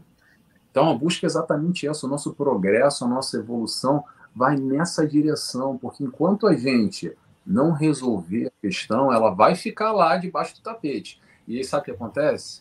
Mais cedo ou mais tarde a gente tropeça nesse próprio tapete e a gente cai. Aí fala, eita, agora tem que, ter, tem que dar um jeito, tem que buscar arrumar essa situação aqui, porque esse tapete eu já não consigo nem mais caminhar. E aí que acontece muitas vezes. A doença para nos auxiliar de alguma forma, para nos demonstrar as nossas fragilidades internas para a gente trabalhar tal questão. Tal questão que às vezes a gente já vem ignorando há muito tempo. A gente bota debaixo do tapete e faz assim, ó, não, não estou vendo não, não estou vendo não. Mas no fundo, no fundo, no fundo, a gente sabe que está lá dentro. E deixa para depois, porque agora eu não tenho tempo disso. Ah, agora eu não posso, estou muito preocupado com a minha vida, com os meus filhos, com o meu cargo, em trocar de carro, em comprar o celular, e conseguir o status tal, em fazer isso, aquilo, outro não lidando com as nossas questões de foro íntimo, que são de extrema importância. Ninguém vai passar pano, nada vai passar desapercebido. Quem vai lidar, quem vai ter que enfrentar com essas questões somos nós mesmos, cedo ou tarde. Tomara que não seja através da dor, por exemplo, quando a doença se instala e ela emerge, quase que a, a sujeira do tapete, ela pula para cima do tapete. Falei, agora vamos ver como é que vai ser. Passa. Pois é, Nelson, mas nós somos educados já para colocar debaixo do tapete. Eu fiquei pensando enquanto tu falavas na educação para as perdas. Atualmente nós educamos os nossos filhos com mais fartura, com mais carinho, com, uma, com processos educativos mais atualizados, mas nós estamos ainda num processo de entregar tudo, de querer dar tudo, de querer ofertar tudo nas mãos daquele entezinho que nós transformamos num pequeno rei e não educamos para as perdas.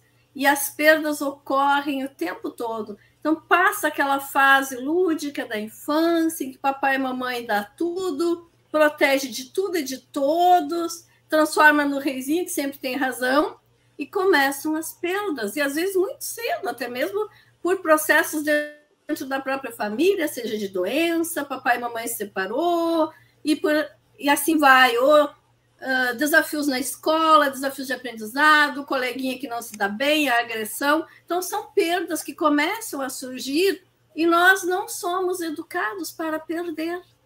Nós não estamos acostumados a ouvir o não. Então, é, é preciso repensar esse processo educativo, porque nós estamos reeducando espíritos, os nossos pequenos reizinhos, os nossos filhos amados, que merecem todo o carinho, precisam do não. Precisam saber que vão receber o não e precisam estar preparados. Porque senão, na primeira crise familiar, ele adoece emocionalmente. Muitos processos depressivos, muitos processos de síndrome do pânico, uh, bipolar, começam nessas crises da própria família, em que vem o problema e a criança, ou o adolescente, ou o jovem não está preparado, não estava acostumado a perder, e de repente perde aquilo que mais tinha importância para ele, porque nós desencarnamos, nós adoecemos, nós temos problemas familiares, nós perdemos dinheiro, trocamos de situação financeira, temos mais dificuldades, às vezes até de ter o alimento em determinadas situações. Então, aquele ser que não foi educado para o processo da perda não vai ter força neste momento, a não ser que já seja um espírito mais equilibrado.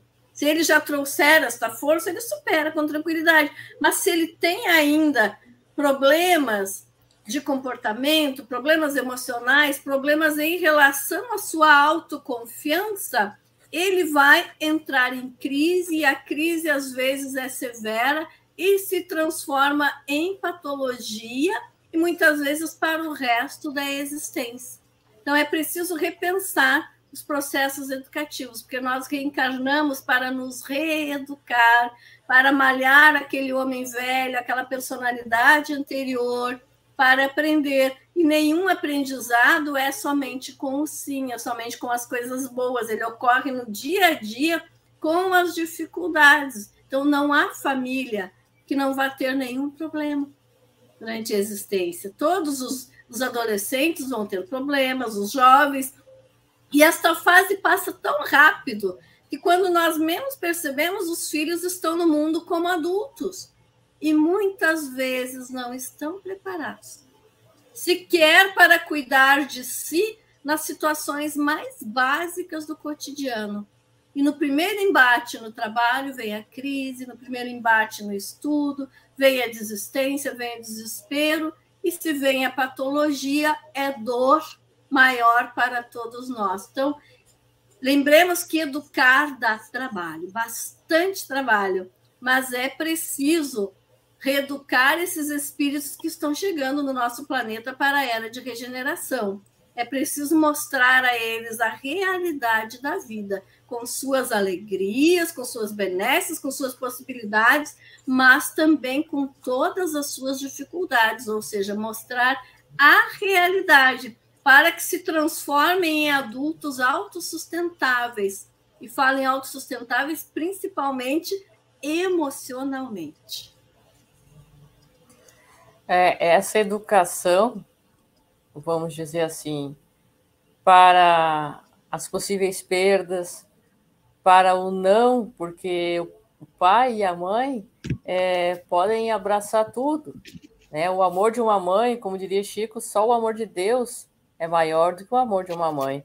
Não desfazendo o papel de pai, mas é, é, é desta natureza né? feminina, vamos dizer assim.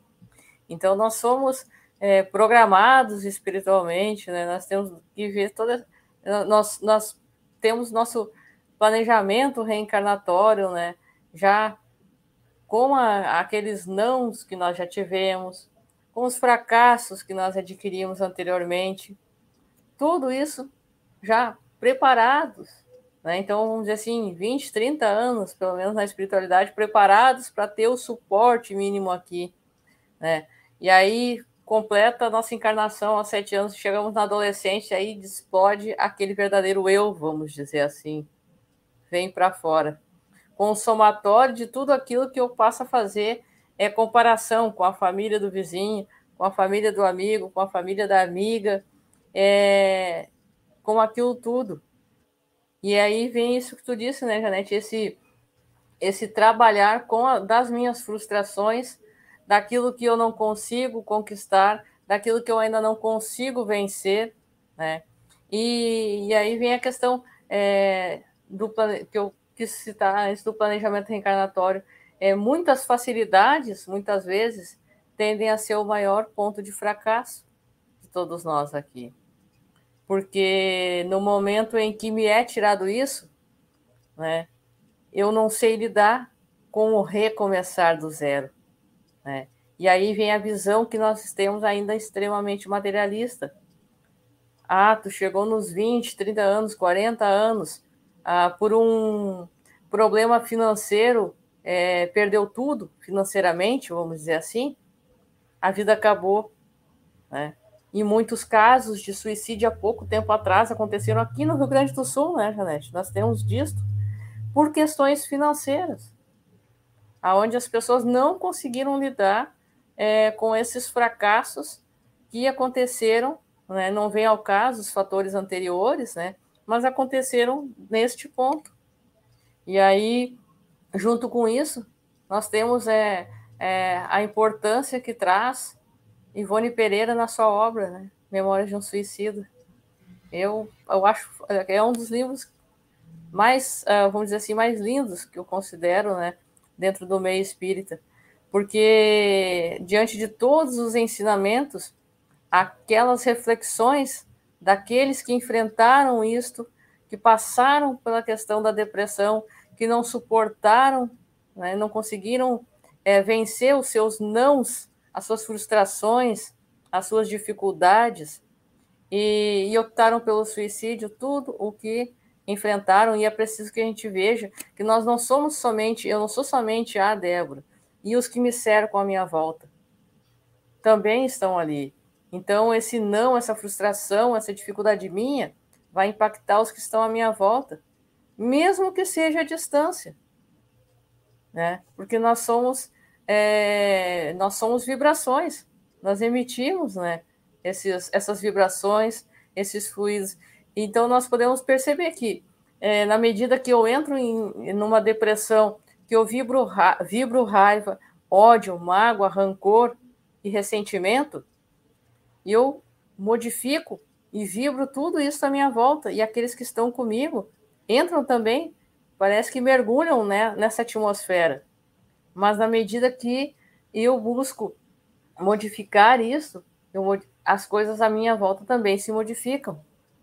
Então, é, nós somos, né, como diria Chico, nós somos os responsáveis e o nosso destino está sempre e constantemente nas nossas mãos. Né? Então, a gente precisa, é, vamos dizer assim, reconhecer nossas limitações, nos resignarmos com isso, mas sempre ir em busca daquele passo a mais. Mesmo que seja, vamos dizer assim, é, no arrastão, na base do, do tropeção.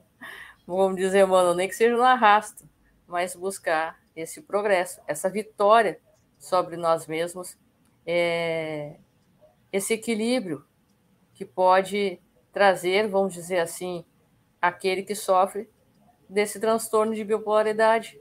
Porque ser diagnosticado com isso não é receber um diagnóstico de morte, vamos dizer assim. Não. É receber, vamos dizer assim, uma carta de libertação, podemos dizer. Porque na medida que eu recebo isto, eu recebo a chave que vai me direcionar aonde eu devo chegar e o que eu devo fazer. Então, nós não devemos, aqueles que passam por isto, ou se nós, vamos dizer assim, estivéssemos passando, isso não é um diagnóstico de, é, de fim, não, é um recomeço, é uma nova etapa a ser vivida. Interessante nessa perspectiva que a Janete falou também, da educação das crianças, e fazendo esse link com a, com a questão da bipolaridade, é, esse olhar mais apurado para esse espírito reencarnante. É um pouco que a Janete falou, ah, o reizinho é a princesa, que claro que é o reizinho, claro que é a princesa. Mas vou lembrar, é um espírito também falho, também traz a sua bagagem espiritual, também tem as suas ascendências mais para a direita, mais para a esquerda, que vai precisar provar, vai precisar espiar. Então, essa atenção dos pais, principalmente porque essa criança já pode estar ali manifestando alguma tendência para bipolaridade, alguma tendência para depressão. É ter essa atenção, ter esse olhar e tentar colaborar com esse espírito já na tenra infância, que já de alguma forma, para quem tem olhos de ver, perceber ali naquele espírito reencarnante alguma inclinação para um lado ou para o outro e de alguma forma já ir dando o aparato necessário, a atenção necessária, que às vezes tem ali dois, três filhos, vai ter sempre um filho que precisa de mais atenção, de, de, de maior cuidados, seja no, no aspecto espiritual, que seja no aspecto comportamental, porque a partir do momento que a gente vem exatamente trazendo as nossas bagagens, essa tal herança espiritual que Joana de Angelis é, nos alerta sobre essa questão, a gente percebe claramente já na infância personalidades distintas entre, entre irmãos. Uns mais é, bravos, com alguma tendência a uma vingança, a uma briga, um, é um, outro é mais tranquilo, outro é mais sereno. Não é questão de ser melhor ou ser pior, porque todos nós somos encarnados aqui, necessitamos aprender algo. Se não for espírito missionário, que é ali 0,0000000,5%, Nenhum e não somos nós. Pelo menos eu posso dizer que não sou eu. Então necessitamos aprender de algo. Então essa, esse olhar, como a Janete falou, e já desde agora trazendo não a parte espiritual, trazendo a parte aqui mundana, o pé no chão, é, vai receber ou não? Se não for em casa, vai ser na rua. Então melhor receber em casa com amor. O não em casa é o não com amor. O não na rua é na paulada é na dor, é no sofrimento, principalmente essa criança que virou adulto e depois não sabe lidar com a negativa, com a perda, com o não, e se desespera, cai o chão, literalmente. As pernas balançam e a pessoa cai e não tem condição de se estruturar emocionalmente. Por quê? Porque, como a Janete disse, foi tratado como um reizinho, como uma princesa, no mundo do comercial da Doriana, naquela bolha onde está tudo bem, está tudo ótimo, e a gente, até com muito amor, a gente diz os pais, com muito amor, tentando proteger, cria uma atmosfera artificial. Mas um dia essa bolha vai romper, porque esse espírito necessita vivenciar na carne, na carne, experiência do positivo sim, que é o que a gente quer para ele, mas também do negativo.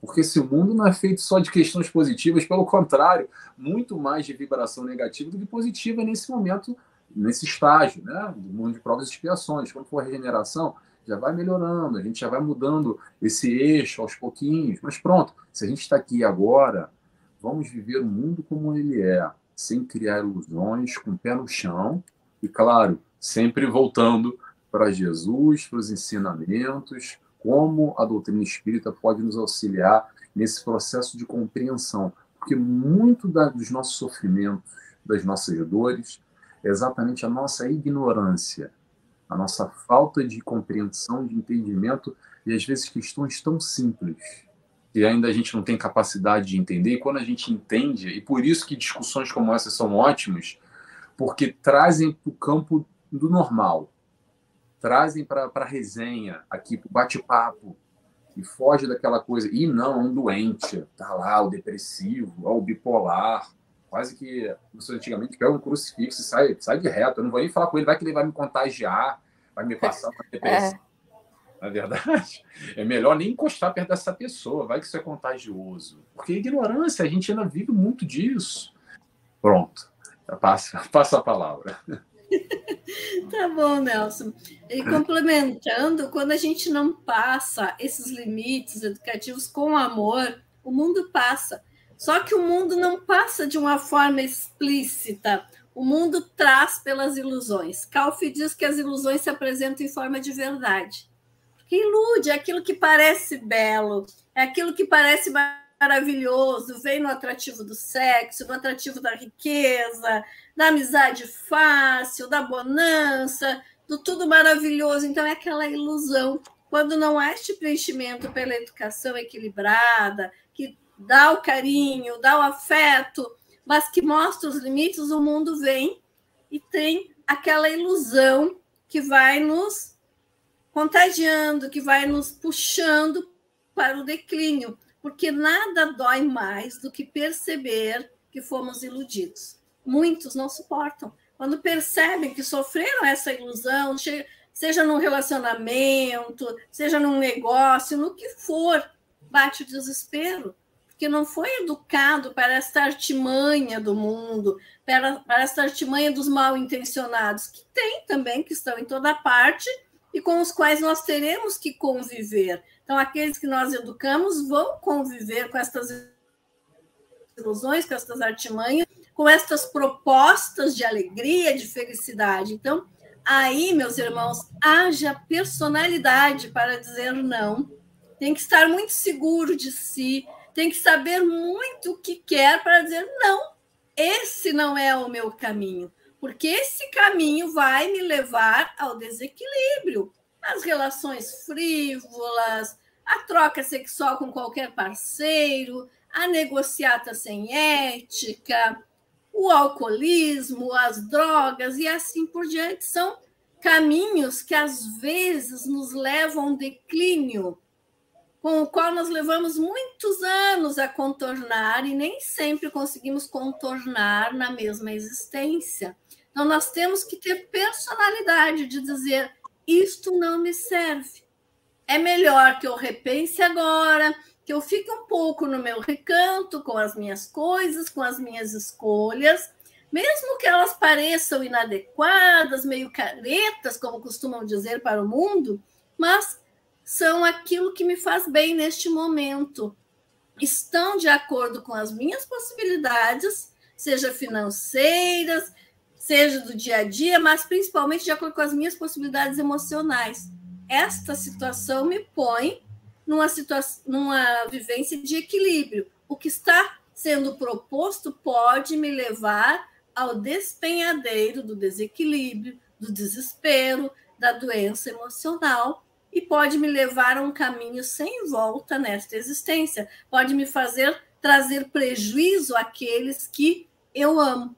Então, cuidemos muito para saber dizer não também às ilusões que nos apresentam cotidianamente. Elas são inúmeras e, na maioria das vezes, são baseadas lá no atrativo para o nosso instinto, porque nós ainda temos instinto. Estamos nos educando constantemente, controlando constantemente no dia a dia. A ilusão vem e bate na portinha. Ó, aquilo que vai acender o teu instinto, que vai te trazer um extremo prazer por alguns momentos, mas e depois? Como tratar o desequilíbrio? Saber dizer não é um processo de ter personalidade diante do mundo que nos é apresentado diariamente. É, e diante dessas é, negativas, vamos dizer assim, que são uma defesa para nós, e que nós temos muitas vezes dificuldade em, em fazer isso, colocar na prática, porque saber o certo e o errado nós sabemos, mas praticar, né, é, nem sempre conseguimos, porque nós ainda somos encharcados de vícios, é, o orgulho fala muito alto e nos impede de buscar ajuda para uma tristeza que eu carrego, para que eu saiba trabalhar essa perda, né? Muitas vezes a saída está ali na minha frente, mas é que faltou aquele, né? Aquele clique, como a gente diz, né? Desenha para mim, porque eu não estou entendendo como é que eu saio disso, né? E, e esse trabalhar, né? É, dessa vivência, esse reconhecimento das minhas limitações, do meu orgulho, da minha vaidade, do meu egoísmo, é, vão fazer com que é, eu tenha condições de enfrentar isso, de trabalhar essa depressão, é, ou de reconhecer que daqui a pouco é, eu preciso de uma ajuda. Olha, sozinha eu não estou conseguindo trabalhar isso. Eu faço o evangelho no lar, vamos dizer assim, né? É, ou a quem não tem a, a, a, doutrina espírita, né, como sua religião. Ah, eu faço o meu o meu terço, vamos dizer assim, eu faço as minhas orações, aquele que não é católico, vamos dizer, né? É, mas isso não está bastando, eu não estou conseguindo. Então, vença essa barreira, né? É, tente lutar por vencer essa barreira, fácil não é, né? Nós sabemos que isso não é fácil, né? Mas tente vencer essas barreiras e buscar esta ajuda é, para que possa ser trabalhado isto se for um caso de depressão ou não, se a depressão ou é, todo o esforço por trabalhar essa depressão, é, como já foi colocado antes, a questão de medicamentos, não estiver resolvendo, não tenha vergonha em continuar buscando ajuda e esse tratamento, porque essa questão da bipolaridade ela aí o Nelson me corrige se eu tiver é, tivesse entendido errado daqui a pouco, mas pelo que né tive observando e vendo de experiências de outras pessoas, isso tende a ser muitas vezes é, hereditário. Então vamos dizer assim que eu tenha filhos, eu, a tendência é que eles tenham também este, desenvolvam este transtorno e, e muitas pessoas ah, aí vê, ah, vamos dizer assim, acontece o que é, são cegos guiando cegos, dois cegos dentro de casa, muitas vezes, se agredindo, se atacando, porque não conseguem lidar com esta questão. Então, esta reeducação né, é necessária. Nós temos essa fase, como a Janete disse, da transição planetária, né? É espíritos que vêm nos auxiliar para é, essa mudança do planeta de, de provas e expiações para um planeta de regeneração mas é preciso educar também estes espíritos. Eles não vão chegar aqui perfeitos. É preciso que haja essa base familiar, essa base dentro de nós para suportar todas essas mudanças. É, existem estudos que, que apontam que o auge dessas fases é, de depressão a nível mundial devem vir a 2024, 2025, mais ou menos em, em números muito grandes de suicídios e tudo mais, estudos espíritas também é, relatando essa questão. Então, é preciso que a gente, é, como disse o Nelson também, tenha olhos de ouvir, é, ah, olhos de ouvir, tenha olhos de ver, ouvidos de ouvir. Tem essa mania de trocar os ditados. Ai, meu Deus. Mas é preciso que a gente esteja atento é, a todas essas questões. É, que a gente não, se eduque e busque educar estes que recebemos é, de, vamos dizer assim, de presente e ao mesmo tempo de responsabilidade. Que a gente abrace é, verdadeiramente estes papéis de mãe e de pai, não necessariamente é, gerados pelos laços de sangue, mas muitas vezes de uma função social, espiritual, ou seja, da maneira que for. Né? É, nós temos que aprender a viver em sociedade, porque nós não temos mais condições e não há mais espaço, e a sociedade cada vez mais grita este, essa depressão é um grito de desespero, mostrando que na sociedade não há mais lugar para o egoísmo. É, o que você falou, Débora, foi exatamente a questão da, da, da genética, né, passando ali pai para filho, mãe para filha, enfim. E o interessante, isso, isso a ciência já tem estudos comprovados com números. Mas o interessante é quando a gente tem essa abordagem espírita, essa compreensão mais alargada, a gente perceber que a gente não encarna à toa naquela família, que os nossos comprometimentos perpassam através do DNA, nessa nova encarnação, com probabilidades mais acentuadas para ir para a direita ou para ir para a esquerda, com esses condicionamentos, seja, limitações no aspecto físico, tem história aí de muito tempo. E aí, quando a gente vai se debruçar um pouco dessa questão que você falou, mudando de assunto agora, outro ponto que eu anotei aqui, quando é, 2025, né, os casos estão cada vez mais numa crescente, a gente já percebe a Joana já vem falando isso já, eu acho que desde os anos 80, se não me engano, já, ela já aborda isso. Então, já passou aí uns anitos e ainda na crescente. É, 42 anos, eu sei porque eu sou de 80. Olha 42 já. e, e, cada livro dela, os mais recentes também, continua alarmando. Então, vem batendo, né, digamos assim, o um número. E ela coloca uma questão interessante que, que isso, de alguma forma, demonstra exatamente essa nossa distância do desenvolvimento intelecto e o desenvolvimento moral. Com a questão da depressão, como vem se acentuando e como, de alguma forma, eu prefiro sempre olhar na positiva, tá?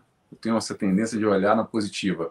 E eu acredito mesmo que seja assim, não é forçação de barra, não. A questão é, é o clamor da mudança às vezes, a gente precisa bater lá no fundo do poço para poder ganhar impulso e ir lá para cima.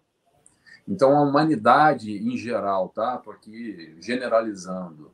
Se isso vem acontecendo, espíritos adoecidos, aí a gente pega exatamente a outra informação nesse processo de mudança de mundo, de estágio vibratório, de quem é que vai permanecer encarnado na Terra, nesse novo mundo de regeneração. Não é para fazer o joio do trigo, separar e filtrar, não. É a oportunidade que todos nós temos de olhar para nós, de parar de olhar de alguma forma com esse clamor do mundo, da sociedade, como a gente estava já falando aqui, vamos retomar esse assunto, eu preciso ter o dinheiro, que eu preciso mostrar para todo mundo, que eu preciso isso, sempre nessa superficialidade, como a Janete colocou, até o estudo de alguém agora que eu não lembro o nome, e, e, e, toda essa superficialidade que às vezes nos leva, como a Débora falou, ao suicídio, por falta de sentido da vida, de olhar, de entendimento, de compreensão de que o que, que eu estou fazendo aqui? Estou aqui para ganhar dinheiro para ser rico, milionário ter o um carro novo.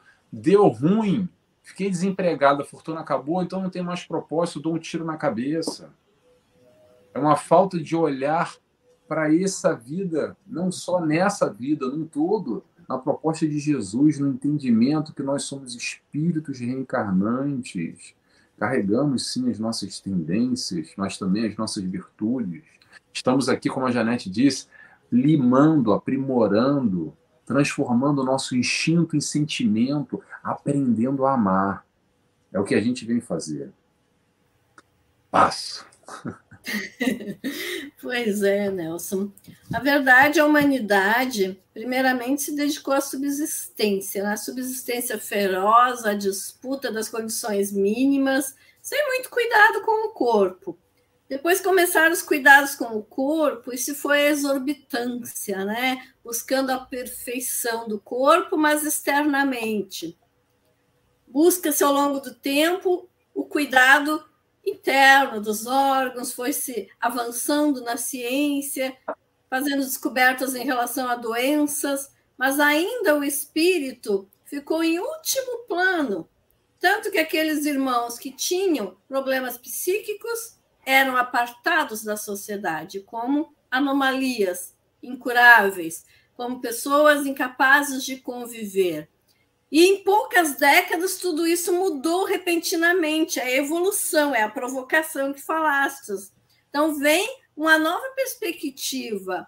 Estudam-se as síndromes e vejam que as pessoas conseguem conviver naturalmente com suas limitações, como síndrome de Down, entre outras, autistas, que estão hoje reencarnando em massa, mas demonstrando que é possível uma convivência e é possível produzir enquanto ser humano e ter formas de se manter economicamente e ainda se relacionar harmonicamente. Então, é uma mudança muito rápida de perspectiva. E, ao mesmo tempo, todas as doenças emocionais começam a ser tratadas e começa a ter tratamento apesar de saltar aos olhos o número de casos de depressão, de transtornos de toda ordem, surgem cada vez mais medicamentos, a psicoterapia vai mostrando o seu valor. Ao lado disso, a espiritualidade, não apenas pelo espiritismo, mas pelas diversas religiões, vai chamando o homem a olhar para dentro de si. Então, nós temos inúmeras possibilidades de nos cuidar finalmente como um homem integral, como espírito imortal, que vai passar por essa personalidade, por esta existência, mas que precisa se curar em todos os âmbitos agora, cuidar do seu corpo físico, mas cuidar, acima de tudo, do seu espírito, das suas emoções, se melhorar para a próxima existência. E nisso tudo, às vezes, há um perigo de se perder de buscar no misticismo, no charlatanismo, de abandonar o tratamento e buscar apenas na religião. Não podemos. O passe me ajuda, o evangelho no lar, a desobsessão, o terço que seja na, na, na igreja católica ou em qualquer outra igreja, toda a fé vai me ajudar. Mas isto não é o tratamento psicológico, a psicoterapia eu vou fazer com o psicólogo. O tratamento medicamentoso eu vou fazer com o psiquiatra. Então, eu preciso me oferecer o que há de melhor e de mais adequado em toda a minha integralidade. Porque se eu passo uma pomada quando eu corto o meu dedo, por que é que eu não vou me dar o um medicamento para o meu transtorno psicológico? se ele existe, se é possível, se estamos buscando, se estamos avançando. Então, isto é auto-amor. Desenvolvendo esse auto-amor, a partir de toda essa problemática, nós vamos aprendendo a nos cuidar. E acredito que nas próximas gerações nós teremos uma evolução maior ainda. Vamos lidar com mais depressão, com mais problemas psicológicos? Vamos porque agora estamos perdendo o medo de mostrar as nossas dificuldades internas, as nossas dificuldades espirituais. E é tratando isso que nós vamos ficar bem, que nós vamos nos melhorar enquanto espíritos imortais. E vamos reencarnar na próxima existência com uma bagagem bem mais apurada. Vamos nos tornar seres mais iluminados, vamos conviver melhor conosco e com o nosso próximo. Então, desenvolver esse alto amor, o amor ao nosso próximo e o respeito à ciência, à filosofia, à religião, cada um no seu âmbito vai nos ajudar. Então, jamais abandonar o tratamento psicológico, jamais abandonar o tratamento psiquiátrico, eles se complementam. E se eu tenho a minha fé, a minha casa espírita, a minha igreja, eu também não vou abandonar, eu vou frequentar, mas eu vou tentar internalizar os postulados daquilo que eu acredito, que eu estou estudando cotidianamente, eu tenho que vivenciar, porque é vivenciando que eu vou me modificar efetivamente. É, e já a gente fazendo nosso encaminhamento pouco a pouco, indo ao nosso final, né, nosso bate-papo, é, se a gente for ver essas questões todas, né, elas, elas têm a questão né, do perdão como base, né, do, do perdão e o auto-perdão, né, que manifesta é, uma das formas mais lindas de caridade que nós podemos exercer ao próximo e a nós mesmos. Nós somos ligados, não por acaso, reencarnamos é, em família, muitas vezes ligados não somente por virtudes, não, por falhas morais, por vícios. É, então, muitas vezes nós vemos em famílias é, suicidas reencarnados juntos, e aí desencadeiam posteriormente. Né? Não estou dizendo que seja isso, mas em alguns casos né, podem vir ter este transtorno de bipolaridade, ou outros transtornos mentais como fundo, né? São várias questões, a gente não pode generalizar, mas uh, então, se nós formos observar, é, e aí faço uma questão que um dia eu fiquei muito curiosa, fui atrás para pesquisar e aí trago aqui, né? É, Jesus sempre colocava, e aí o, o, o médico dos médicos, né? terapeuta dos terapeutas, é, Perdoar não apenas sete vezes, mas setenta vezes sete, infinitamente. É, a caridade, o pilar da doutrina espírita. Né? Ah, não basta que eu esteja dentro da casa espírita, abraçando e sorrindo.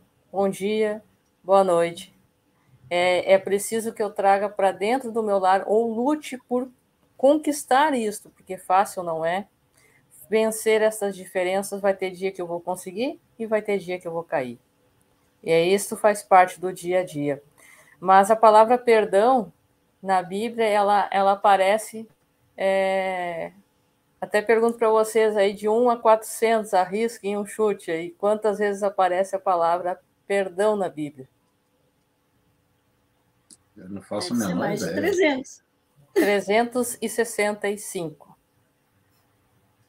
o nosso ano, claro que o ano bissexto, né, esse aí, aí a gente não vai considerar, mas o ano tem 300, aí fazendo um paralelo, aí uma interpretação minha, mas eu pensando, se a palavra perdão, é um dia eu fui atrás, fiquei curiosa com esse negócio, aí aparece 365 vezes na Bíblia. Se ela aparece isso, e o nosso ano tem 365 dias, e isso corresponde e é a sequência do que Jesus dizia. Perdoar não apenas sete vezes, mas setenta vezes sete, todos os dias. Que eu consiga lutar para me perdoar, porque vai ter dia que eu vou entrar nessa questão que foi falada. Eu vou me culpar, eu vou querer me punir, é, vai ter dia que eu vou cansar, vai ter dia que eu vou querer me entregar, mas é, ah, eu volto a dizer, é, Deus está a uma oração de distância, né? E aí algo que eu sempre escutei da espiritualidade, né? É, nós todos somos frutos da oração de alguém. Então que não neguemos esta prece. Se hoje eu não consigo fazer, vamos dizer que eu tenho uma desavença muito grave com a Janete, com o Nelson. E se hoje eu não consigo fazer de coração, que eu diga isso, que eu abra o meu coração e meu espírito à espiritualidade eu não consigo fazer isso verdadeiramente, mas me ajuda a vencer essa raiva, essa, esse ódio, essa mágoa, porque isso não me faz bem. Né? Então, essa sinceridade, nem que seja no, no, no secreto do meu quarto, vai me ajudar a subir esse degrauzinho e vai me ajudar a construir é, essa vivência interior e aí praticar algo que Joana trouxe como poucos, vamos dizer assim, o amor terapia. Aí passo a ti, Nelson, e depois a Janete, e peço a ti, Janete, já desde já que depois faça a nossa prece de encerramento. Deixa vocês. Já para fechar agora, é... gostei muito que a Janete falou, uma coisa que eu fiquei pensando aqui. É... a gente está aqui nesse ambiente da internet, é interessante porque fica gravado, né? E muita gente, até que não é espírita, acaba nesse vídeo depois. Mas ainda tem uma reticência, tem medo de um centro espírita, não se sente muito à vontade. Isso que a Janete falou é ótimo. Busca auxílio dentro do seu, da sua religião, daquilo que faz sentido para você. O importante é a gente ter essa predisposição de buscar um CVV, como a Débora falou, de buscar um profissional da área, buscar um médico especializado, buscar um centro religioso, seja ele lá qual for. Claro, a gente vai defender aqui a nossa bandeira, quer dizer, não precisa defender nada, mas vendendo o nosso peixe, porque a nossa compreensão é dentro do meio espírita e o auxílio que a doutrina espírita pode colaborar ainda, principalmente no aspecto espiritual e os tratamentos que são realizados dentro do centro espírita. Mas está com medo, não conhece muito bem, não sabe, o importante é buscar ajuda, buscar auxílio. E há diversas maneiras de ser auxiliado. Os braços estão abertos, basta que a gente vá lá e segure essa mão que está estendida para nós. Agora, já me despedindo, é, eu daqui a uma hora estou fazendo, fazendo uma propaganda aqui, tá, gente? Só para dar tchau e fazer o convite para todos. Daqui a uma hora eu vou estar, tá, vou estar, tá, não, vou estar tá aqui, aqui na Ilha da Madeira, Portugal, mas no Centro Espírita Antônio de Pado, em Minas Gerais, então falando sobre fé falando sobre o tema da nossa palestra é grão de mostarda. O horário do Brasil, às 20 horas, eu convido a todos. Ou busca aí na minha, nas minhas mídias, que tem o um link, ou no Facebook, através do Facebook, do Centro Espírita Antônio de Pada. Se alguém quiser ouvir falar mais um pouquinho. O teu tá... perfil tá lá, Nelson, do, do Face? Uh, tá lá o link, tá lá no Facebook. Então, pessoal, lá no perfil do Nelson, lá, vamos lá buscar. tá lá, se quiser, daqui a uma horinha, hora do Brasil, às 20 horas eu começo falando lá 30 minutinhos, fazendo uma reflexão sobre essa passagem do, do, Novo Testamento, o grão de mostarda. Tá bom? Quer dizer, o poder da fé é a passagem, mas eu escolhi esse nome do grão de mostarda. Enfim, é isso. Já vou me despedindo de todos já. Obrigado pela presença, obrigado, Janete, eh, por ter aceito o nosso convite, por ter colaborado com essa discussão aqui, que eu acho que foi muito legal, eu gostei muito. E obrigado, Débora, também. Até a próxima também. Passa a palavra.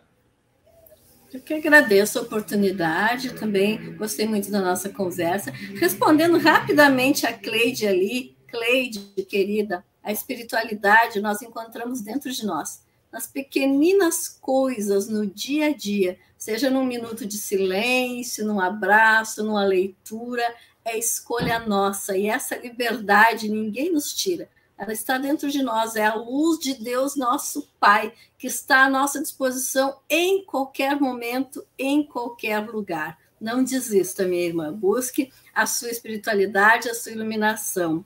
E deixo a todos o meu carinho, o meu abraço, que cada um de nós possa sempre se cuidar integralmente.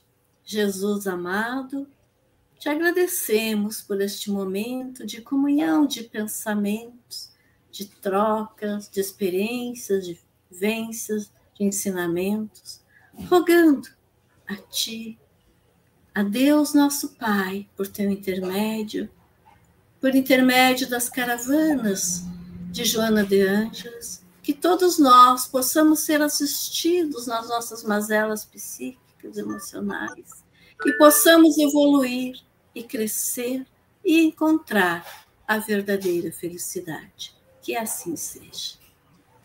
Que assim seja. Então, pessoal, um forte abraço a todos, que os bons espíritos nos guiem, Jesus nos abençoe e até a próxima. Até a próxima.